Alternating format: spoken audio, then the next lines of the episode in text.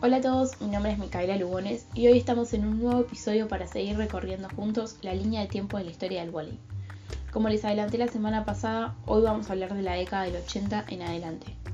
Y para eso empezamos situándonos en el Mundial Masculino de 1982, que se disputó acá en Buenos Aires. Ahí, un joven equipo argentino consiguió un merecidísimo tercer puesto. Los protagonistas dentro de la cancha fueron Hugo Conte, Waldo Cantor, Daniel Castellani, Raúl Quiroga, John Uriarte, Esteban Martínez, Carlos Wagenfeld, Alejandro Diz, Carlos Gestelevich, Miguel Solari, Alcides Cuminetti y Leonardo Viernes. Para siempre, estos nombres van a ser recordados como los de la generación del 82. El hombre que lideró el proceso fue el coreano Jong Wan-son, que había llegado al país en 1975 para hacerse cargo de este seleccionado. De la mano de él, Argentina terminó consiguiendo ganar el Sudamericano Juvenil de 1980 en Chile y dos años más tarde, con muchos integrantes de ese equipo, se subió al podio que acabamos de nombrar.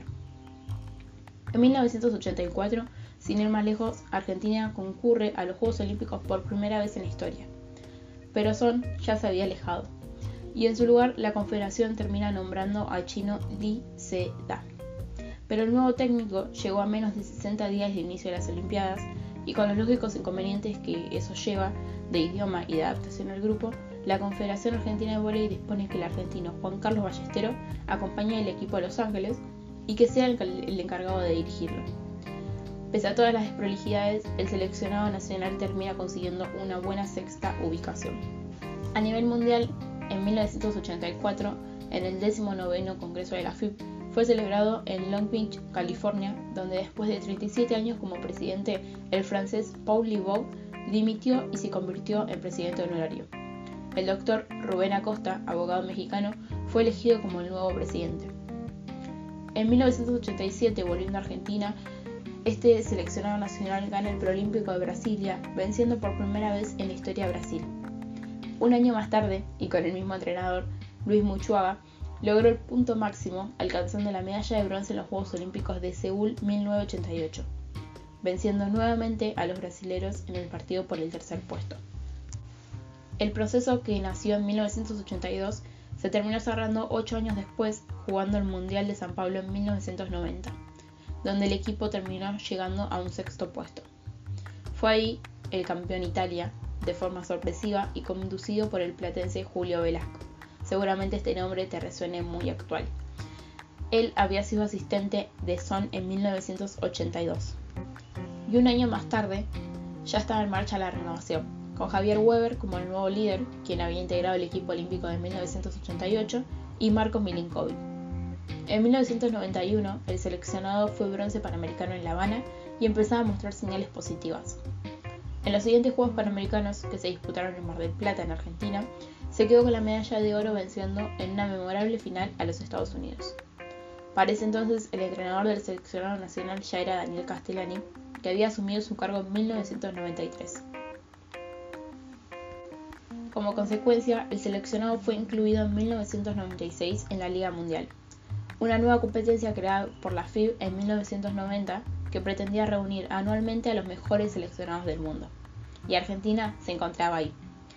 Además, ese mismo 1996, el equipo volvió a los Juegos Olímpicos, a los que no había podido clasificar desde 1992, y terminó en un promisorio octavo lugar. Pero dos años después, cayó en un décimo primer puesto en el Mundial de Japón y el técnico se enfrentó duramente con los líderes del equipo, Weber Milinkovic y Juan Carlos Cuminetti. Tanto que para la Liga Mundial de 1999, donde por primera vez Argentina fue sede de la fase final, Castellani recurrió a sus ex compañeros Waldo Cantor y Hugo Conte para incorporarse al seleccionado. Esa Liga Mundial marcó la despedida de Castellani y el arribo de otro técnico integrante de la selección del 82, Carlos Gestelevich, con él volvió Weber hasta llegar a ser un hombre récord de la selección, disputando cuatro mundiales y cuatro Juegos Olímpicos, y también hubo Conte, que siguió como parte de un equipo que en Sydney 2000 volvió a dar un gran impacto, venciendo a Brasil en los cuartos de final y metiéndose por segunda vez en la historia en una semifinal olímpica, terminando en un cuarto lugar. Conte, reconocido por la FIB como uno de los mejores jugadores del siglo XX, cerró su círculo en 2002 esta vez Argentina terminó en un sexto puesto, pero la gran novedad de ese año la brindó el seleccionado femenino que disputó un mundial por primera vez. La histórica clasificación se consiguió en 2001 con Celina Kraus, Carolina Costagrande, Mariana Conde, Romina Lamas, Micaela Boguel, Ivana Müller, María Laura Vincente, Natalia Brusa, Julieta Borghi, Mónica Kostolnik, Marianela Robinet y Georgina Pinedo. Todas ellas fueron dirigidas por Claudio Cuello, dando origen al apodo con el que se conoce desde entonces al equipo nacional, las Panteras.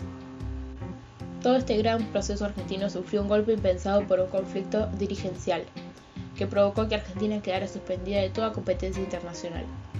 El protagonista fue Mario Holtman, el histórico presidente de la Federación Metropolitana, que había sido expulsado de la Confederación Argentina que presidía Ricardo Russomando.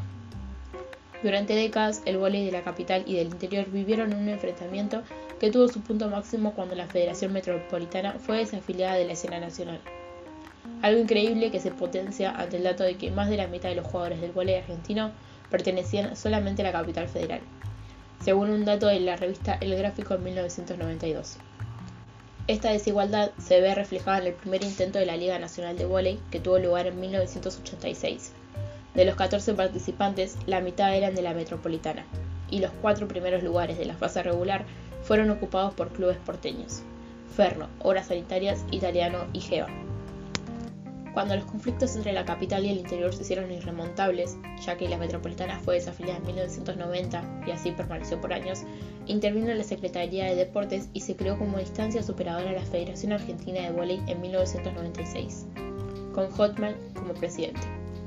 En consecuencia, el 6 de mayo del 2003, la FIB desligó a la Federación Argentina de todos los campeonatos internacionales, incluyendo el beach volley, con lo que Argentina se termina quedando fuera de la Liga Mundial y ni siquiera teniendo competencia oficial en los Juegos Panamericanos.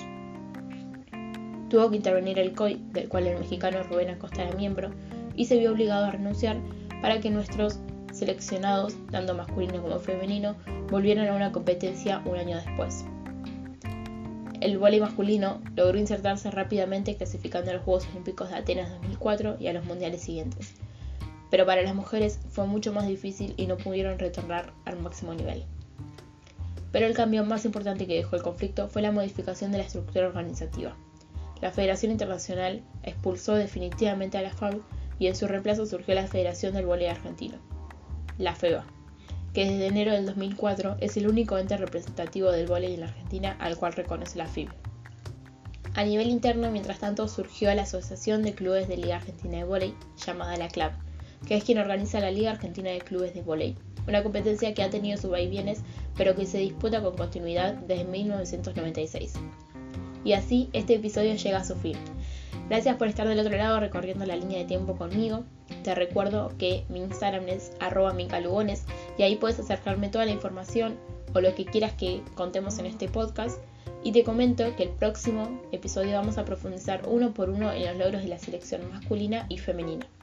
Te espero la próxima semana y no te olvides que todo está pasando en tres toques.